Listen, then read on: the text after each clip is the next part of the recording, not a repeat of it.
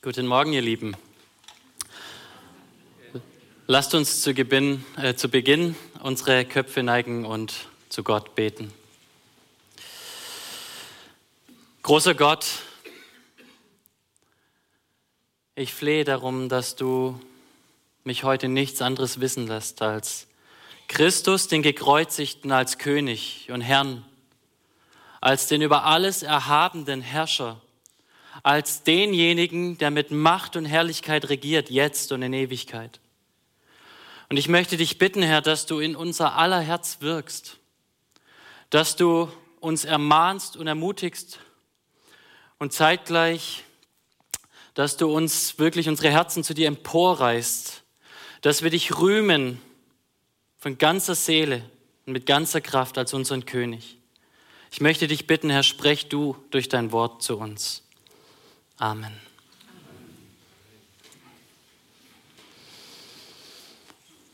Aus Nacht und finsterer Wüstenei, pechschwarz, die nirgends Licht verheißt, dank ich den Göttern, wer's auch sei, für meinen unbezwungenen Geist. Mich traf das Schicksal grausam schwer, hab nicht gezuckt, noch, noch Angst gezeigt. Es knüppelte blind um sich her, mein blutend Haupt blieb ungebeugt. Nach diesem Ort von Zorn und Leid drohen leere Städten ohne Sinn. Doch auch der wilde Flug der Zeit soll stets mich finden, stolz und kühn. Egal was einst der Richter spricht, wie hoch die Strafe, die mir droht, ich sage ihm ins Angesicht, ich bin und bleib mein eigener Gott. Dieses Gedicht wird von manchen als der poetische Mittelfinger der Menschheit gegenüber das Universum beschrieben. Oder noch genauer der poetische Mittelfinger gegen den Schöpfer des Universums. William Ernest Henley, ein bekennender Atheist, schrieb es während seines langwierigen Kampfes mit Tuberkulose. Im Original nennt er sich im Englischen Herr seines Schicksals und Kapitän seiner eigenen Seele.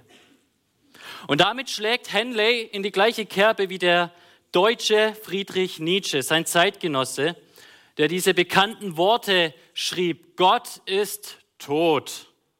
Gott bleibt tot und wir haben ihn getötet. Der Mensch will sich nicht einer höheren himmlischen Autorität unterordnen. Er will selbst der Herr seines Schicksals sein. Der Mensch will selbst Kapitän seiner Seele sein. Und deshalb erklärt er Gott kurzerhand für tot. Und während diese Philosophie der Ablehnung Gottes, bewusst oder unbewusst, unsere Gesellschaft heute mehr prägt als alles andere, versammeln wir uns als Christen hier an Palmsonntag, um König Jesus zu rühmen. Was für ein Kontrast. Unser heutiger Psalm, Psalm 2, zeigt uns auf, dass diese Ablehnung der Herrschaft Gottes nichts Neues ist. Der Mensch denkt ja immer, dass er was Neues erfindet. Aber diese Ablehnung der Herrschaft Gottes ist nichts Neues. Und ich möchte diesen Psalm mit euch aus drei Gesichtspunkten betrachten. Als erstes wollen wir den Aufstand der Erdlinge uns anschauen. Verse 1 bis 3. Der Aufstand der Erdlinge. Dann wollen wir die souveräne Herrschaft Gottes betrachten in den Versen 4 bis 9. Und dann den Aufruf zur Kapitulation in den Versen 10 bis 12. Der Aufstand der Erdlinge, die souveräne Herrschaft Gottes und der Aufruf zur Kapitulation. Punkt 1, der Aufstand der Erdlinge. In den ersten drei Versen heißt es, warum toben die Heiden und ersinnen die Völker Nichtiges? Die Könige der Erde lehnen sich auf und die Fürsten verabreden sich gegen den Herrn und gegen seinen Gesalbten. Lasst uns ihre Bande zerreißen und ihre Fesseln von uns werfen. Das Erste, was wir in diesem Psalm sehen, ist eine Frage. Und diese Frage des Psalmisten Davids drückt absolute Fassungslosigkeit aus. Warum um alles in der Welt rebelliert die Menschheit gegen Gott und seinen gesalbten König? Es mag sein, dass David da eine konkrete historische Begebenheit vor Augen hatte, als er das schrieb. Aber das Neue Testament macht uns deutlich, dass Psalm 2 nicht einfach nur von David und seinen damaligen gottlosen Feinden spricht, sondern vielmehr noch, es ist ein prophetisches Wort auf Jesus Christus hin. Denn die Jünger beten in Apostelgeschichte 4, Vers 27, ja, wahrhaftig gegen deinen heiligen König, äh, gegen deinen heiligen Knecht Jesus, den, den du gesalbt hast, haben sich Herodes und Pontius Pilatus versammelt, zusammen mit den Heiden und dem Volk Israel. Und bevor sie das sagen, zitieren sie eben genau unseren Psalm. Jesus Christus, der seinen Dienst auf Erden mit der Verkündigung des Reiches Gottes, der Gottesherrschaft begonnen hat und dann dessen Anbruch bestätigt hat durch seine vielen Wundertaten, und dann auch noch als König an Palmsonntag bejubelt wurde, wurde letztendlich von den Menschen, Juden wie Heiden, gleichermaßen ans Kreuz geschlagen. Und genauso heißt es auch hier in unserem Psalm 2, Vers 2. Die Fürsten verabreden sich gegen den Herrn und gegen seinen Gesalbten. Es ist interessant, die sonst so zerstrittene Welt wird sich dann einig, wenn sie einen gemeinsamen Feind vor Augen haben, nämlich Gott.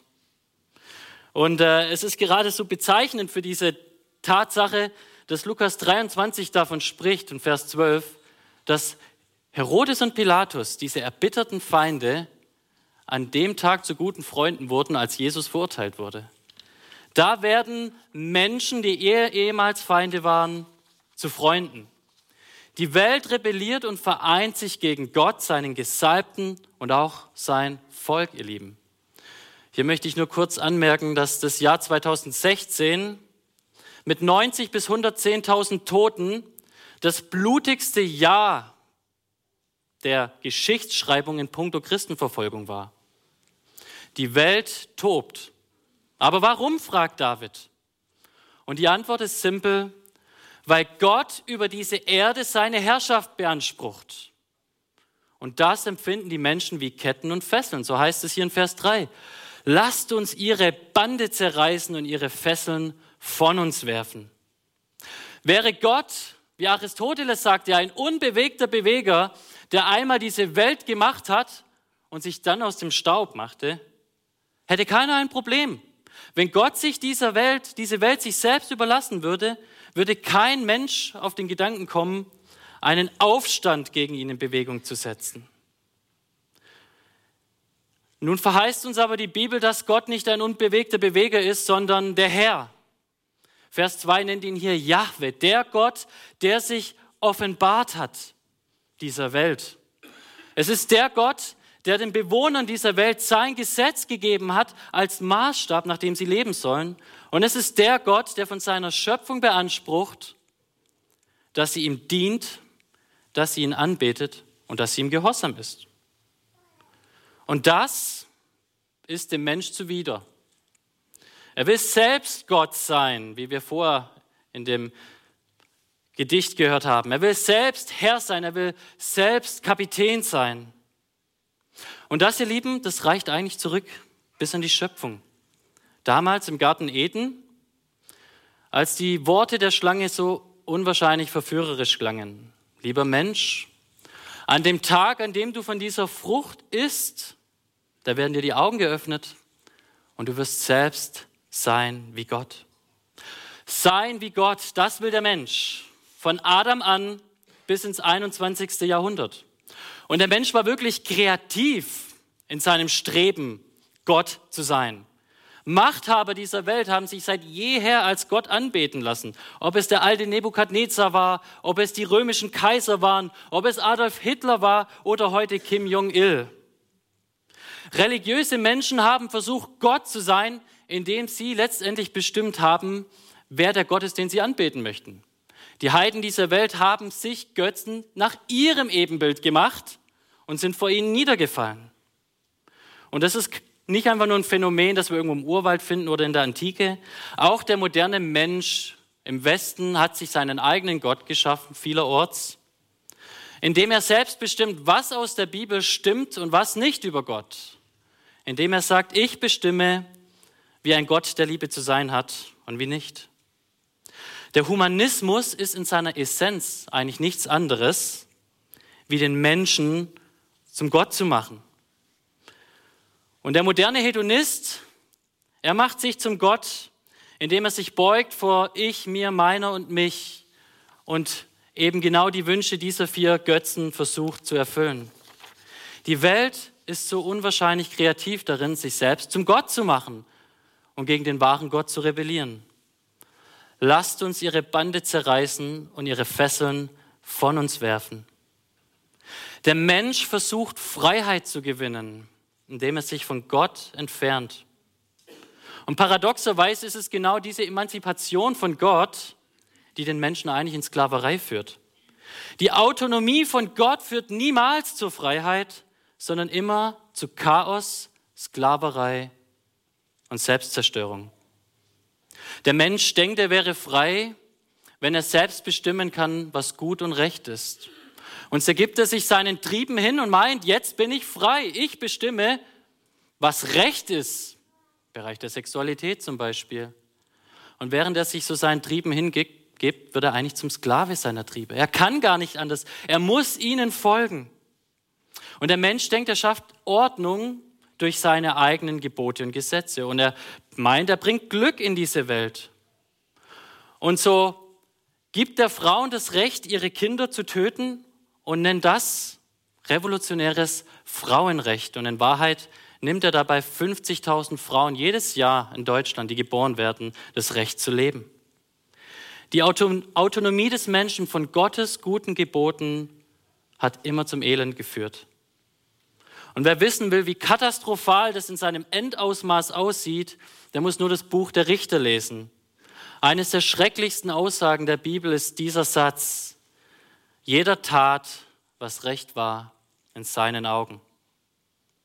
Und ihr Lieben, ich glaube auch, wir Christen können hin und wieder geneigt sein, gute Gebote Gottes nicht wahrhaben zu wollen in unserem eigenen Leben.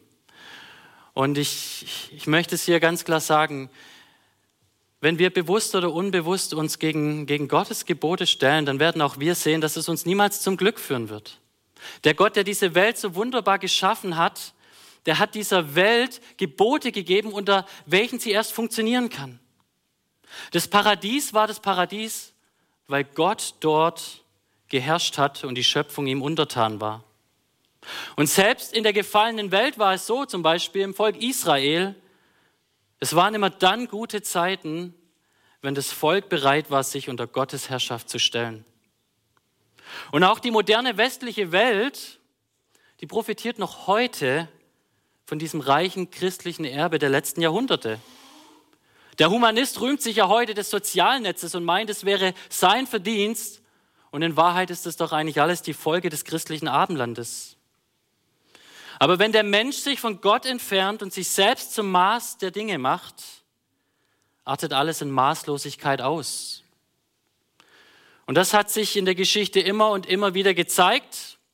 Und wenn wir die Nachrichten einschalten heute, dann sehen wir genau das Gleiche. Es ist immer noch so in der Gegenwart. Und nichtsdestotrotz, der Mensch will sich nicht eines Besseren belehren lassen und darum rebelliert er weiter. Er will der Meister seines Schicksals sein und der Kapitän seiner Seele. Der Mensch will selbst Gott sein. Nun ist die Frage, wie reagiert Gott auf diesen Aufstand der Erdlinge? Und das führt uns zu unserem zweiten Punkt. Gott herrscht absolut souverän. Während der Mensch also hier auf Erden davon redet, dass er die unbezwungene Seele ist, dass er selbst Gott ist, lesen wir in Vers 4 die Antwort des Himmels. Und der im Himmel wohnt, lacht ihrer. Und der Herr spottet ihrer. Gott reagiert auf das rebellische Treiben der Menschen mit Lachen. Könnt ihr euch das vorstellen? Der Mensch steht hier auf Erden und sagt, ich bin Gott. Und Gott schaut so vom Himmel herunter und denkt sich, was? du bist Gott? Und er lacht. Wie lächerlich ist das denn, dass ein Häuflein Staub sich zum Schöpfer erklärt? Und so sehen wir das schon damals beim Turmbau zu Babel, als die Menschen sagten, wohlan, lasst uns eine Stadt bauen und einen Turm, dessen Spitze bis an den Himmel reicht, dass wir uns einen Namen machen. Und dann heißt es, Gott schaut hinab auf die Erde, er muss sich erstmal herunterbeugen zu dem Werk der Menschen schaut runter, was ist denn das für ein Ameisenaufstand? Und wie eine Sandburg zerschlägt er diesen Turm und zerstreut die Menschen auf aller Welt. Und die großen Götter der Erde sind auf einmal doch wieder nur Staub. Und der große Nebukadnezar, der selbst sagte von seinem Reich, ist das nicht das große Babel, das ich erbaut habe als meine königliche Residenz, mit meiner gewaltigen Macht und Ehre und Majestät? Die Antwort Gottes, er lacht. Und kurzerhand wird Nebukadnezar, der große König, zum Grasfresser wie ein Esel. Oder als die Philister die Bundeslade Gottes raubten und meinten, so haben sie das Volk Israel bezwungen und ihren Gott, als sie so ihre Bundeslage, die Bundeslade Gottes in den Tempel ihres Gottes Dagon stellten und meinten, wir sind die Herrscher dieser Welt, da fanden sie am nächsten Tag ihren Gott auf dem Boden liegen vor der Bundeslage Gottes. Und vor lauter Furcht haben sie, haben sie die Bundeslade wieder zurück nach Israel geschickt. Und als Pilot, äh, Pilatus und Herodes die neu gewordenen Freunde miteinander feierten und es rühmten, dass Jesus Christus am Kreuz starb, da lachte Gott und hat seinen Sohn aus den Toten wieder auferweckt. Der Mensch macht sich zu Gott und Gott lacht. Und man mag hier vielleicht auch William Ernest Henley und Friedrich Nietzsche dazu zählen. Als die Menschen dachten, wir haben Gott getötet, da hat Gott gelacht. Und ich finde es geradezu, man mag sagen, makaber, dass Friedrich Nietzsche wahnsinnig wurde an seiner Philosophie. Gott lacht über den Aufstand der Menschen. Was uns hier beschrieben wird in diesem Lachen Gottes, in diesem Spotten Gottes, ist die absolute Souveränität Gottes über alle Dinge. Gott ist so erhaben und mächtig über alles, dass niemand und nichts ihm wehren kann. Und ich kann es nicht besser ausdrücken als Nebukadnezar, nachdem Gott ihn mit dieser Grastherapie etwas zurechtgestutzt hatte. Da sagt Nebukadnezar in Daniel 4, Vers 34, da lobte ich den Höchsten und pries und verherrlichte den, der ewig lebt, dessen Herrschaft eine ewige Herrschaft ist und dessen Reich von Geschlecht zu Geschlecht währt, gegen welche alle, die auf Erden wohnen, wie nichts zu rechnen sind. Er verfährt mit dem Herr des Himmels und mit denen, die auf Erden wohnen, wie er will. Und es gibt niemand, der seine Hand wehren kann oder zu ihm sagen dürfte, was machst du? Gott ist absolut souverän. Auch wenn die Menschen toben, ist Gott souverän. Und es mag für uns furchteinflößend klingen. Und es sollte auch furchteinflößend für alle diejenigen sein, die gegen Gott stehen. Aber wenn du weißt, dass dieser Gott, der so souverän herrscht, auch gleichzeitig dein Retter und Erlöser ist und dich zu seinem Eigentumsvolk gemacht hat, dann ist doch die größte Freude, wissen zu dürfen, dass derjenige, dem du angehörst, der Herr aller Herren ist und alles unter Kontrolle hat. Wenn Gott die Reiche dieser Welt unter Kontrolle hat, wenn Gott die Könige der Welt einsetzt und sie auch wieder von ihren Thronen stürzt, dann darfst du wissen, dass Gott genauso souverän und erhaben in deinem Leben wirkt. Egal wie gut oder schlecht es dir gehen mag, du darfst wissen, lieber Christ, Gott ist souverän. Und es ist so eine Freude, es ist so ein Aufatmen, wissen zu dürfen, dass Gott mich und mein Leben unter Kontrolle hat, wenn ich den Boden unter den Füßen verliere. Gott ist souverän. Das ist die erste Reaktion, die, die wir hier sehen von Gott. Die zweite Reaktion ist, Gott ist gerecht. Er reagiert mit seiner Gerechtigkeit und es drückt sich aus in seinem Zorn. So heißt es hier in Vers 5. Einst wird er mit ihnen reden in seinem Zorn und mit seinem Grimm wird er sie schrecken. Ich habe meinen König eingesetzt auf Zion, meinen heiligen Berg. Dieser Gott, der so erhaben ist und all das toleriert, was die Menschen gerade auf Erden macht, er wird dem allen einmal ein Ende setzen, denn er zürnt darüber. Und Gottes Zorn ist letztendlich nichts anderes als sein gerechtes Verlangen, der Gerechtigkeit Genüge zu tun, Recht und Ordnung wiederherzustellen. Und Gott wird es tun, und hier wird uns auch beschrieben, wie durch seinen König, den er eingesetzt hat auf dem heiligen Berg Zion. Und dieser König, ihr Lieben, ist niemand Geringeres als Jesus Christus, unser Herr, unser Erlöser. Derjenige, der an Karfreitag am Kreuz starb und dann nach drei Tagen wieder aufstand, das ist dieser König aller Könige. Das ist dieser König, den Gott eingesetzt hat, um seine Herrschaft und seine Gerechtigkeit auf Erden aufzurichten. Und so heißt es hier ab Vers 7, ich will den Ratschluss des Herrn verkündigen. Er hat zu mir gesagt, du bist mein Sohn, heute habe ich dich gezeugt. Erbitte von mir, so will ich dir die Heidenvölker zum Erbe geben und die Enden der Erde zu deinem Eigentum. Du sollst sie mit eisernem Zepter zerschmettern, wie Töpfergeschirr sie zerschmeißen. Hier wird uns also aus der Perspektive des Königs, Jesus, beschrieben, was der Vater ihm vor Zeiten offenbart hat, was der Vater geplant und beschlossen hat. Es heißt hier, du bist mein Sohn, heute habe ich dich gezeugt. Dieser Vers wird dreimal im Neuen Testament aufgegriffen und jedes Mal wird ein anderer Aspekt der Königsherrschaft Jesu darin aufgezeigt. In Hebräer 1, Vers 5 meint, du bist mein Sohn, heute habe ich dich gezeugt, dass Jesus Christus nicht nur Herr über diese Welt ist, sondern über alle Himmel, über alle Engel, über alles, was existiert. In Hebräer 5, Vers 5 meint, du bist mein Sohn, heute habe ich dich gezeugt. Dass Jesus, der mächtige König, gleichsam auch von Gott als Priester eingesetzt wurde. Er ist nicht nur derjenige, der regiert und richtet, er ist auch derjenige, der für uns eintritt. Und letztendlich beschreibt uns Apostelgeschichte 13, Vers 33 mit, du bist mein Sohn, heute habe ich dich gezeugt, dass die Königsherrschaft Jesu bei der Auferstehung bewiesen und besiegelt wurde und dass eben unsere Auferstehung und unser ewiges Leben ebenso an dieser Königsherrschaft hängt. Gott, der souverän im Himmel ist und über das Treiben der Menschen lacht und gleichsam darüber regiert, hat seinen König Jesus eingesetzt. Und es heißt, er hat ihm die ganze Welt zum Eigentum gegeben.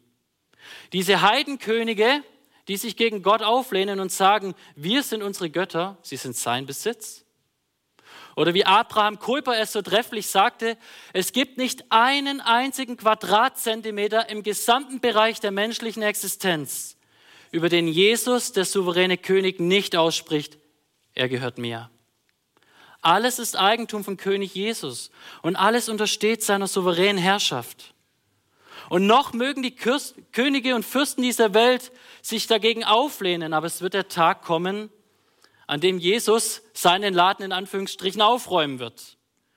Und er wird alle seine Widersacher, wie Vers 9 sagt, wie Tonkrüge zerschmettern. König Jesus ist die Exekutive der Herrschaft und Gerechtigkeit Gottes auf Erden. Er ist der König der Könige, der Herr der Herren. Und wie Philippa 2, 9 und 10 uns sagen, jedes Knie auf Erden wird sich vor ihm beugen. Und jede Zunge wird seine Herrschaft bekennen. Ob der Mensch es will oder nicht, ist dabei nicht die Frage. Gott hat Christus zum König gemacht. Jesus regiert. Ein jeder wird sich für diesen Jesus beugen. Ihr Lieben, das ist unser Jesus. Das ist unser Jesus. Wenn wir jetzt in die Karwoche blicken und daran denken, dass Jesus Mensch wurde und sich aus, aus, aus lauter Liebe hingegeben hat bis zum Tod am Kreuz, dann lasst uns dabei nicht vergessen, dass er gleichsam König aller Könige ist und wenn er wiederkommen wird, sein Reich aufrichten wird und seine Feinde vernichten wird. Aber gleichsam, wenn wir diese absolute Souveränität und Herrlichkeit Jesu hier hören, dann lasst uns nicht vergessen, dass dieser Jesus kein unnahbarer, ferner Tyrann ist, sondern der liebevolle Gott, der die Menschen die an ihn glauben, in seine Familie adoptiert und dich mitherrschen lässt in Ewigkeit mit ihm, der die Menschen in sein königliches Adelsgeschlecht adoptiert. Ihr Lieben, ich glaube, wenn wir Jesus nicht in allen Facetten betrachten und stehen lassen, wie er ist, dann verlieren wir letztendlich unseren Jesus. Ich glaube, die Gnade Christi ist nur so ein herrlicher Trost, weil Jesus so absolut souverän ist. Gnade ist immer der Ausdruck von Souveränität. Es ist immer der Höhere, der sich dem Niederen erbarmt. Wenn wir die absolute Herrschaft und Souveränität Gottes unter den Tisch und Teppich kehren, dann verlieren wir gleichsam, gleichsam die Kraft der Gnade. Und gleichsam, wenn wir die Gnade Jesu verschweigen und nur davon reden, dass er der mächtige König ist, dann verlieren wir all die Freude, die er eigentlich den Menschen geben will. Er ist doch derjenige, der nicht nur Löwe ist, sondern auch Lamm. Er ist doch derjenige, der nicht nur König ist, sondern auch Knecht wurde. Wir müssen Jesus Christus in seiner Fülle ergreifen und dann wird es etwas mit uns tun. Das wird uns bewegen. Ihr Lieben, egal ob die Welt Jesus für tot erklärt, er ist Lamm und Löwe, er ist König und auch Opferlamm. Und dieser Jesus Christus regiert in Ewigkeit. Und weil das also alles so ist, folgt in Punkt 3 die logische Konsequenz. Wenn Gott so absolut souverän ist und der Mensch letztendlich nur Staub, dann heißt es, dass Gott ihn zur absoluten Kapitulation aufruft. Und so heißt es hier in Vers 10, seid nun verständige Könige und lasst euch warnen, ihr Richter auf Erden. Dienet dem Herrn mit Furcht und frohlockt mit Zittern. Küsst den Sohn, dass er nicht zürne und ihr umkommt auf dem Weg, denn sein Zorn wird bald entbrennen. Wohl allen, die auf ihn trauen. Das ist Punkt Nummer drei. Gott fordert die Menschen zur bedingungslosen Kapitulation auf. Und äh, lasst mich hier die Definition von Wikipedia dazu euch weitergeben. Bedingungslose Kapitulation bedeutet, dass die Verliererpartei, das heißt der Erdling, der Mensch, der Siegerpartei das Recht einräumt, alle politischen und gesellschaftlichen Angelegenheiten im Verliererstaat, das heißt Erde, zu regeln. Jesus Christus legt die Bedingungen des Friedens fest. Er will Frieden. Die Bibel sagt uns, Gott hat keinen Gefallen am Tod des Gottlosen. Aber Gott setzt sich nicht mit uns an den Tisch und verhandelt mit uns darüber, unter welchen Bedingungen Frieden herrschen wird. Gott hat uns bezwungen. Gott regiert als König. Und er macht die Bedingungen, unter welchen Frieden mit ihm möglich ist. Und die Bedingung Nummer eins ist hier, nehmt Verstand an und lasst euch warnen. Vers 10, seid nun verständige Könige, lasst euch warnen, ihr Richter auf Erden. Man könnte das etwas polemisch überspitzt auch so übersetzen. Gott fordert die Menschen auf, nicht weiter dumm zu sein. Gott fordert die Menschen dazu auf, ihren Verstand einzuschalten. Und es bedeutet einerseits anzuerkennen, dass sie nur Staub sind und Gott im Himmel thront. Aber das bedeutet auch zu erkennen, dass dieser Gott doch eigentlich von Anfang an ein wundervoller Gott ist. Warum, warum sollte der Mensch rebellieren wollen gegen Gott? Hat er doch die Erde so wundervoll geschaffen, hat er doch dem Adam von Anfang an alles Gute gegeben schenkt er uns doch in seinem Gesetz auch heute wirklich eine Perspektive, die Leben erst möglich macht. Natürlich stellt sich David die Frage, warum toben die Heiden? Sie haben keinen Grund und darum heißt es hier als allererstes, Mensch, wer auch immer du seist, ob König oder Richter oder einfach nur Bauer, sei verständig und lass dich warnen.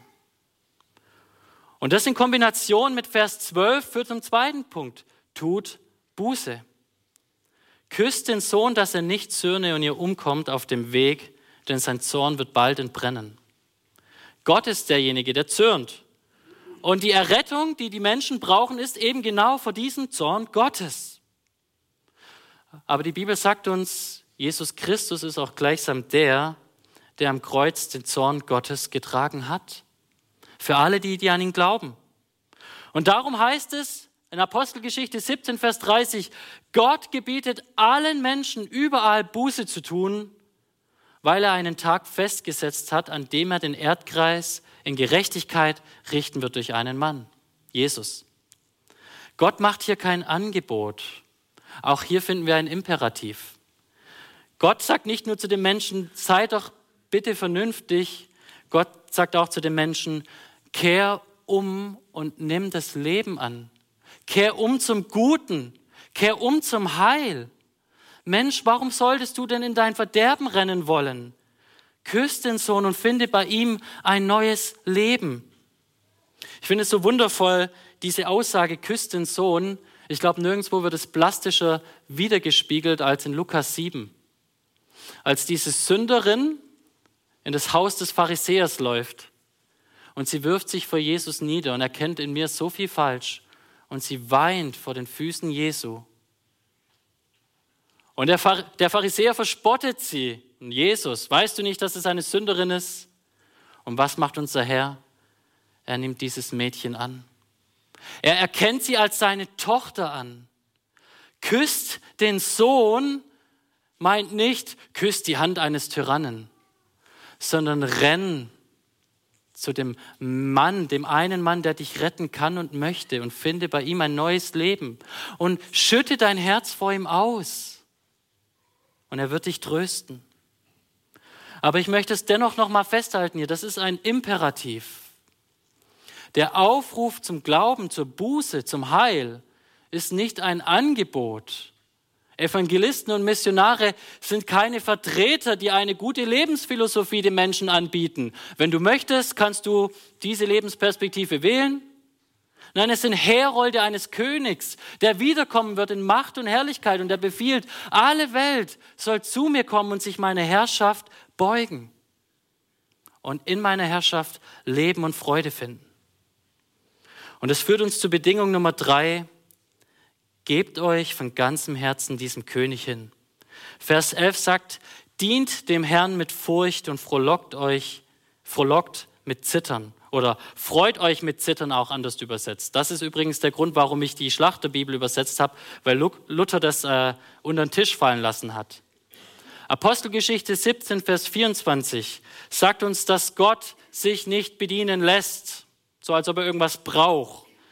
Wenn, wenn hier gesagt wird, dass wir Gott dienen sollen, dann meint die Bibel eigentlich einen geistlichen Gottesdienst. Gott fordert die Menschen dazu auf, Gott zu verherrlichen. Als Gott das Volk Israel aus Ägypten geführt hat, da hat Gott durch Mose sagen lassen zum Pharao, lass mein Volk ziehen, damit es mir in der Wüste diene. Und was hat dieses Volk in der Wüste gemacht? Es hat Gott angebetet. Wenn Gott hier von Gottesdienst redet, dann meint er einen geistlichen Gottesdienst. Aber zeitgleich drückt sich dieser geistliche Gottesdienst auch im praktischen Handeln aus. Denn das Neue Testament macht uns auch klar, Jesus dienen heißt, einem dieser Geringsten ein Glas Wasser zu reichen. Jesus zu dienen heißt, den Menschen zu dienen in seinem Namen und ganz besonders den Geschwistern in der Gemeinde zu dienen. Und hier können wir als Gemeinde uns vielleicht auch selbst hinterfragen und überprüfen, dienen wir Jesus in der Gemeinde so, als ob er wirklich ein König ist.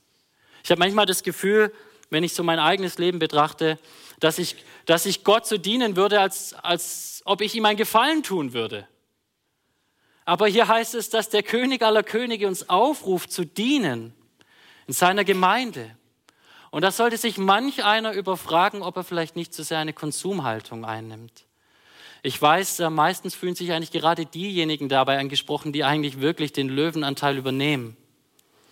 Aber bitte hinterfrage dich, ob du wirklich auch dem Volk Gottes so dienst, wie man einem König dient. Aber gleichsam dürfen wir auch diese wundervolle Wahrheit hier erkennen.